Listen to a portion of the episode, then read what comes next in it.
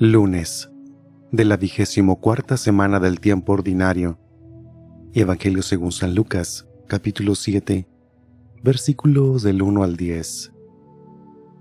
En aquel tiempo, cuando Jesús terminó de hablar a la gente, entró en Cafarnaum.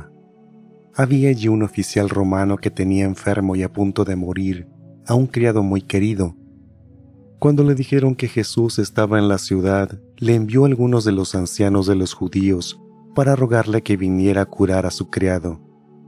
Ellos al acercarse a Jesús le rogaban encarecidamente diciendo, merece que le concedas ese favor, pues quiere nuestro pueblo y hasta nos ha construido una sinagoga. Jesús se puso en marcha con ellos. Cuando ya estaba cerca de la casa, el oficial romano envió unos amigos a decirle, Señor, no te molestes, porque yo no soy digno de que entres en mi casa, por eso ni siquiera me atreví a ir personalmente a verte.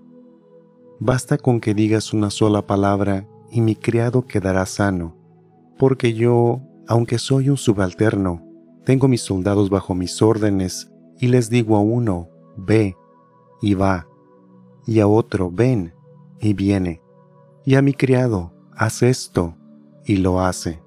Al oír esto, Jesús quedó lleno de admiración y volviéndose hacia la gente que lo seguía dijo, Yo les aseguro que ni en Israel he hallado una fe tan grande. Los enviados regresaron a la casa y encontraron al criado perfectamente sano. Palabra del Señor.